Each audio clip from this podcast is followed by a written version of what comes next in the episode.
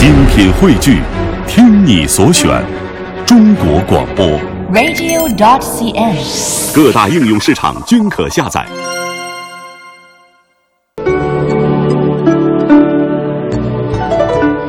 品读中华人物，启迪智慧人生。欢迎各位收听来自中央人民广播电台香港之声数码广播三十二台的《中华人物》。各位好，我是郑博。大家好，我是曼斯。今天我们要为大家介绍的是启功。启功他自称姓启，名功，字元白，也作元伯，号苑北居士，北京市的满洲人，满族人。他是雍正皇帝的第九代孙。中国当代著名书画家、教育家、古典文献学家、鉴定家、红学家、诗人、国学大师。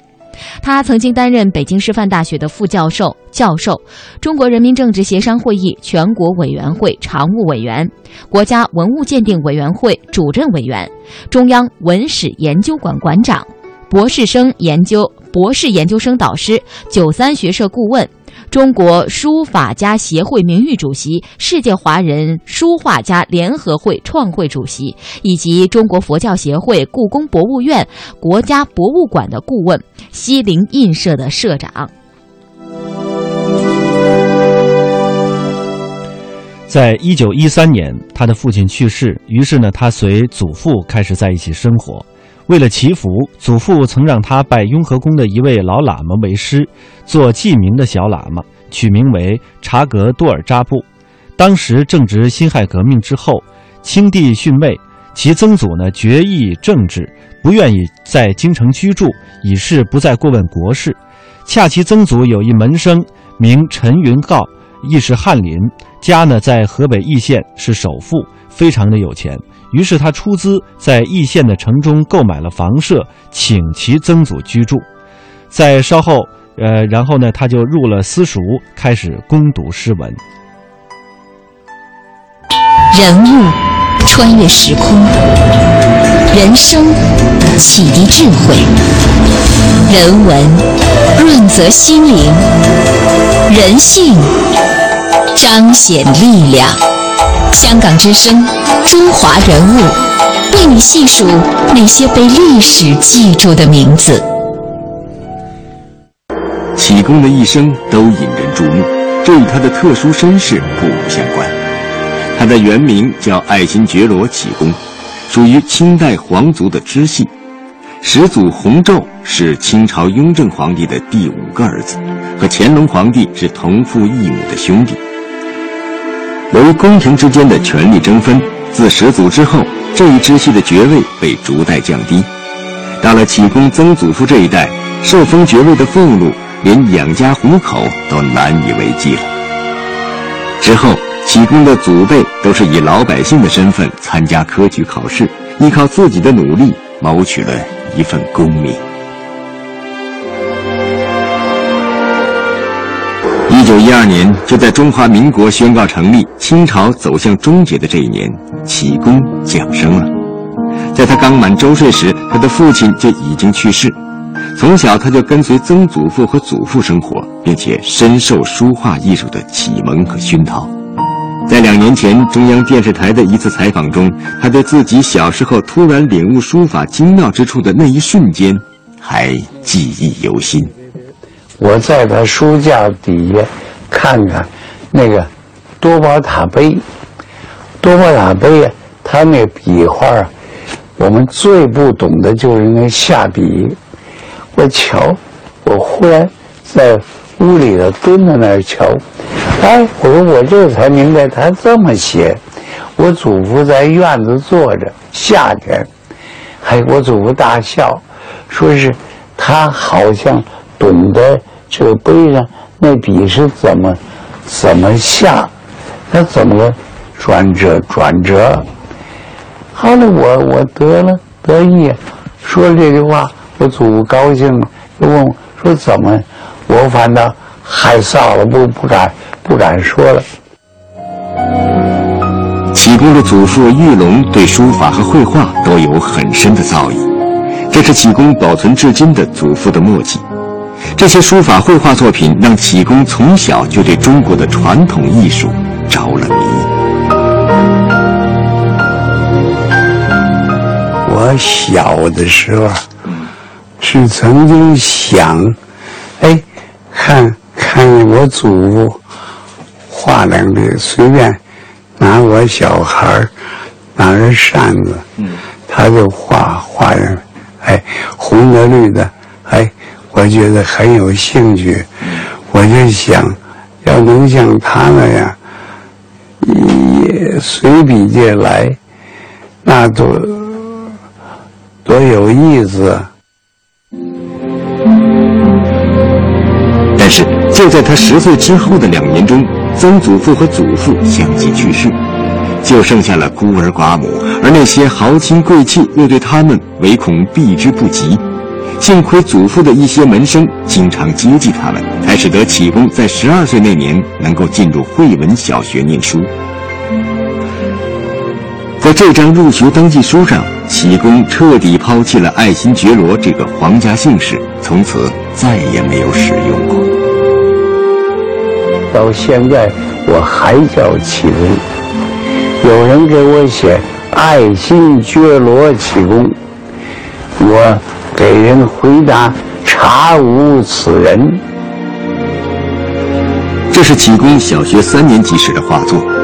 那年他刚刚开始拜师学艺，跟随吴敬听、齐白石等著名画家学习作画。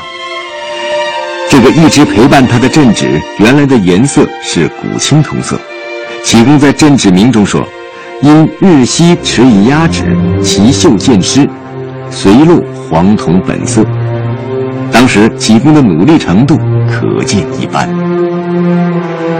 在那段时期，恰逢故宫博物院开始对外开放书画陈列室，他得以近距离地观摩那些名家的真迹，并能经常听到老师们对名作的评论。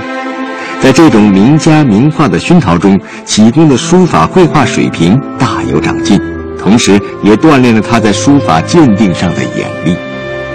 他就是小时候看的太多了，太熟了，可以说都融化到一种血液中，或者刻在一个脑海中了。我有一次跟他看一个国宝展，收藏的最有名的这个中国的古代的字画。那齐当时齐先生的眼睛已经不行了，这个推着轮椅，这边是那个展柜啊，轮椅离着展柜起码还有一米多，那展柜里边的那个作品离这个展柜又有半米，齐先生根本就看不见这画是什么，只能大家告诉他啊。说这个啊是是什么什么什么什么画哎是什么书法作品？一说这名字，齐先生马上哦，那你们看啊，这画上，哎哪哪画的是什么啊？哪哪他是怎么画的啊？他画那个是是什么目的？他那画那点他有什么特点啊？那个书法作品你们看啊，他哪行啊？中间是哪个落落了一个字儿啊？他哪儿加了一个字儿？等等等等，他都说的一丝不差。他根本看不见，但是他说的一点不差。启功先生是当代著名的学者、画家和书画家，他著作丰富，通晓语言文字学，甚至对已经成为历史沉寂的八股文也很有研究。他做的一手好诗词，同时又是古书画的鉴定家，尤其精通碑帖之学。欣赏他的书法作品，总要联想到他对碑帖的精深研究，因为他对碑帖的研究和他的书法艺术成就有着不可分割的联系。碑帖之学是明清两代兴起的一种学问，他就是这片园地的开拓者之一。这门学问除了夸扬真意、竞选收藏的古董藏家不能算外，其路子约分为两类。一个就是研究其中的历史资料，以碑文词证实补释，或者是校读文词；第二就是鉴赏，研究其书法艺术。启功先生兼于两者，更精于后者。他在两者之间融合贯通，其方法突破前人的藩篱。买椟还珠事不同，踏碑多半为书工。那么，这写他写的这首诗呢，是有感于过去多少鉴赏家重视碑帖的书法，而对其中的文词往往视而不见。名家如孙承泽、翁方刚以及叶昌志，莫不有此疵病，且他且不放过文辞的内容。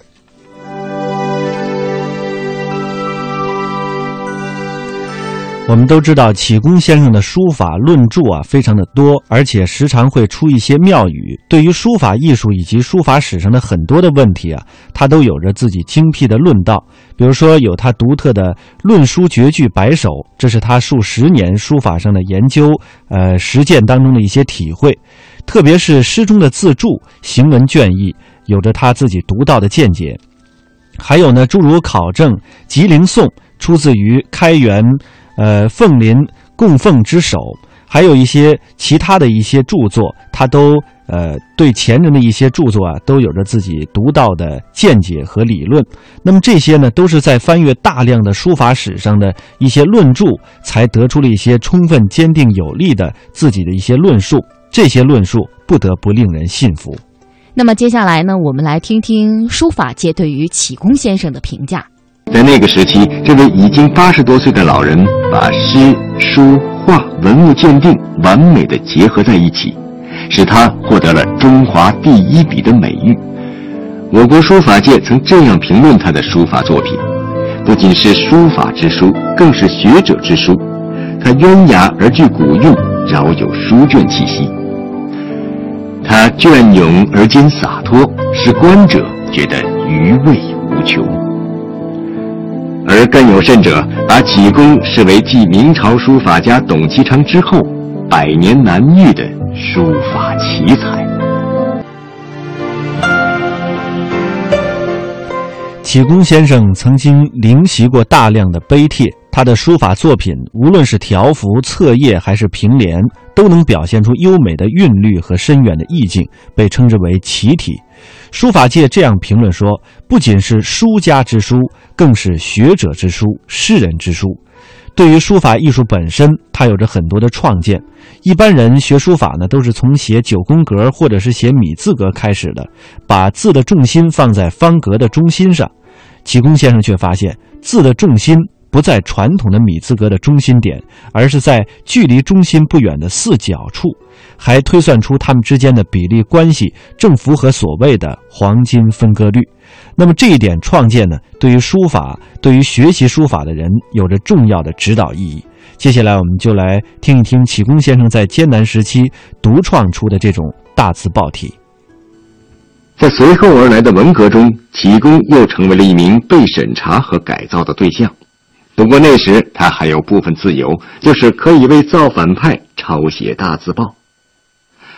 他自己也未曾想到，这却让他练成了独特的奇体书法，而启功把这称为大字报体。您说您的那个书法呀，是大字报体，为什么是大字报体？这个这个故事从哪来的？整天写大字报，他报体是什么呀？文革的时候。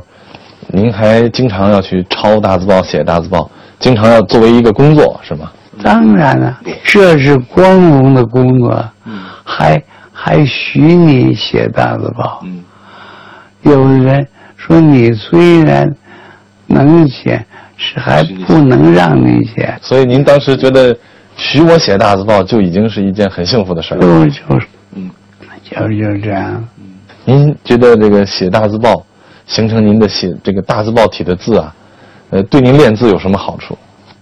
您我记得您总结过几条，哈，那那是开玩笑，嗯，那叫总结吗，嗯，我我不敢说，我那会儿写大字报还有总结的，那是一个东西。那是一个苦中作乐的玩笑，是吗？是。按说也不能专说是苦。那那究竟比比干别的还强啊？是不是？启功的书法作品在市场上极受青睐。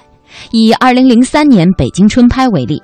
中国嘉德共推共推出他的十幅作品全部成交，其中超过八万元的有四幅，行书唐宋诗七幅，静心被拍至四十一点八万元，成交价令人啧舌。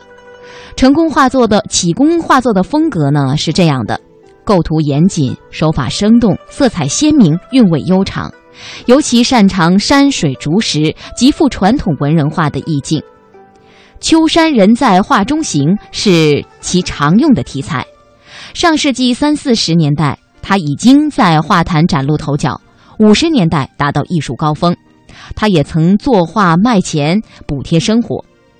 启功晚年画作价位呈稳定上升的趋势。中国嘉德在一九九九年秋季拍卖他的《朱竹墨石图》，以七万多元成交。到了二零零二年，同样的四尺整纸启功朱竹图价位已经在十万元以上了。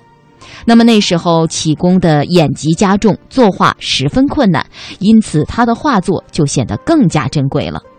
他曾经多次为国家领导人出访以及国际交流绘制作品。启功先生生前曾经风趣地说：“我这里是礼品制造公司。”那么这样的大家，他也有他的烦恼，究竟是什么呢？我们接下来一起来听听。自从八十年代启功成为我国著名的书画家之后，求字所画的人也蜂拥而至，这给启功带来了无尽的烦恼。起先他是有求必应的，但随着登门拜访者日益增多，让他实在难以应付。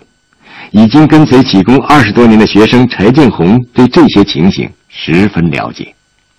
比如说有一次，有一个人就跑到启功先生家来说：“启先生，我的父亲病危，他有个最大的愿望，就是想要有你的一幅字。那么像这种情况下，启功先生当然就很马上就给他写一幅字。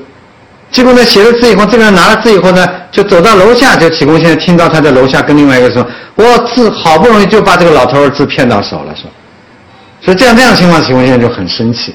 那么有的人呢说：“启功先生，我要请你吃饭。”啊，启功先生说：“呃，是吃了饭再写字呢，还是先写字再吃饭呢？”他完全了解人家。漫画家华君武所画的这两幅漫画，表现了启功的苦恼。他的好友漫画家丁聪也用画笔记录下了他病中的无奈之举。但未曾料到，就连这样的纸条也被人偷偷揭下，拿去收藏了。启功的书法深受世人的喜爱，是因为他的作品都表现出优美的韵律和深远的意境，并体现出内紧外松、遒劲俊雅、不拘严谨的独特风格。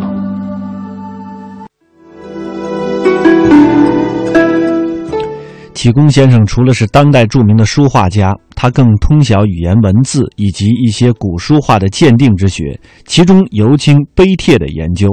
在碑帖之学上，启功先生开创了他独特的研究方法。除了研究方法开拓新图之外呢，启功先生更对于孝女曹娥碑的真伪做出过一锤定音之论，判定历代相传的曹娥碑殊非王羲之真迹。这期间虽有部分的学者提出了很多的异议，比如说有位香港的学者陈胜长曾经撰文说与之辩论，唯启功以其独特的研究方法与深厚的学养，对陈氏之立论做出有力的反驳，并且深责陈氏之说乃一派胡言，终使得孝女曹娥碑的真伪得以辨明。这些书籍呢？大家都可以参考启功先生的论著《论书绝句》以及《古代字体论稿》等书。溯华夏五千年，英才辈出；激扬文字，书写风流；跌宕声韵，记录千秋；征战沙场。气吞山河。这里是香港之声《中华人物》。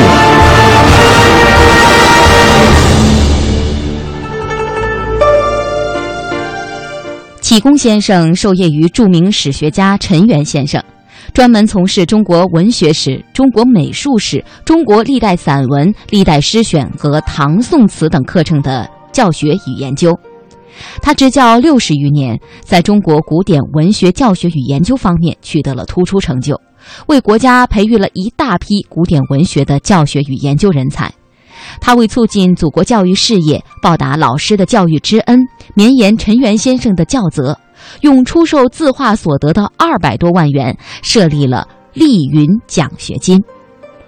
启功在上大学一文当中特别强调，恩师陈元这个“恩”字不是普通的恩惠之恩，而是再造我的思想知识的恩谊之恩。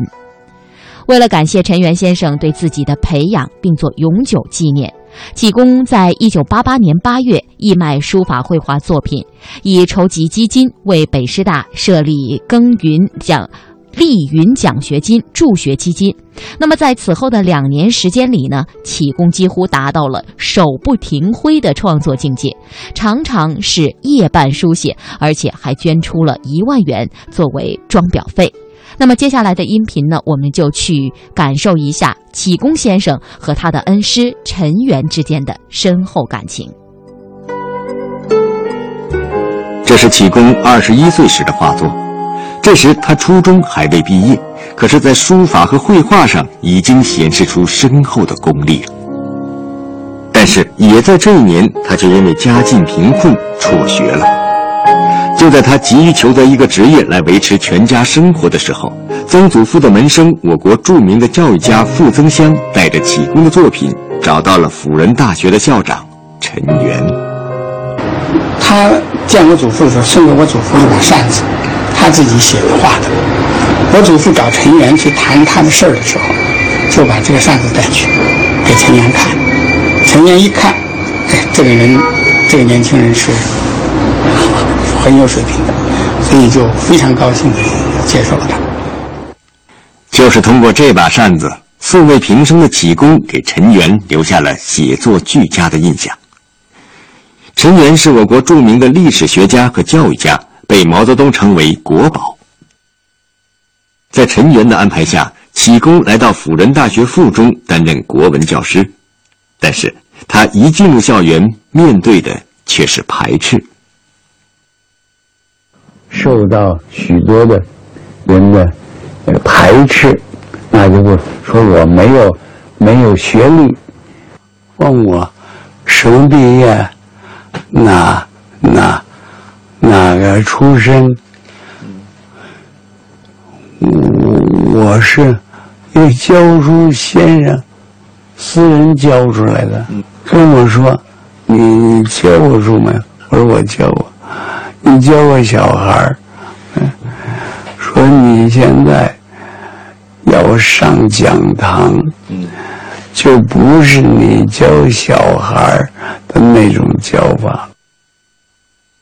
在这张辅仁附中教职员的名录中，只有启功一人没有受到过高等教育。在辅仁附中的两年里，虽然启功的国文课教得十分成功，但这所中学的校长却以启功中学还未毕业却教中学生这个不合制度为由，解聘了他。当时正值北平沦陷时期，在日伪控制下的北平，物价飞涨。已经失业的启功只得以出卖字画和做家教来维持一家人的生活。陈元得知这个消息后，他坚信启功是个有真才实学的青年，再次把他招到了自己的身边，并且直接让他来教大学一年级的国文课。对于陈元的知遇之恩，启功一直十分感激。我老师是会的东西太多了。现在，哎呀，安徽教育出版社出版《陈元全集》四个字，《陈元全集》让我写，我说这个我不能写，这个作为学生直呼其名，老师叫。叫陈元，我来写，我说我，我我不忍心这么写，我说底底下写一个副标题，在在头一篇外皮是《陈元全集》，里头是陈元陈元安先生拳击、授业、启功、敬题，嗯，这是我我应该写的。您跟陈老师的感情很深啊。这也不能那么说，这陈陈校长的学生都是如此啊。嗯，陈校长自己也教一班，这一个班三十几个人，教大学一年的国文课。他在这行中间来回走，看你写怎么样，他写怎么样，那很辛苦了。写黑板，一行就写四个字。后来我们去啊，也旁听他的课。我在后头一瞧啊，嘿，整整是四个字厚的，在下就看不见了。他都都注意到了，要写黑板的时候，就写四个字以下，学生看看不见了。嗯，为学生想得很细。他想的细极了。这本不是校长应该必必然要教的课，但是他打这儿起自己的教，那么因此才知道这个做一个教师，他应该如何深入体验学生需要什么。怎么让他知道知道这个甘苦？他等于从一些教这些大学的学生该怎么教，从一些基本的教法开始教您。对。那陈老师教了您，在这方面就教了您不少，还不光是他推荐您工作，更重要的是他教了您怎么样去教学生。不是啊，他就是说要让我去做这个工作，先告诉我。你得怎么做这个工作？他不是说会偏袒我，说是我，我好像也有个工作，有碗饭吃，有个职业，啊，不是这些事，就是你要干这个，这个，这个事情，把这事情做好了。那就打头到尾受这个训练。中华人物被历史记住的名字，今天我们和您介绍的是中华第一笔启功先生。欢迎您在每天晚上七点三十分收听《中华人物》的重播，我们的首播时间是每天上午的九点三十分。明天再会，再会。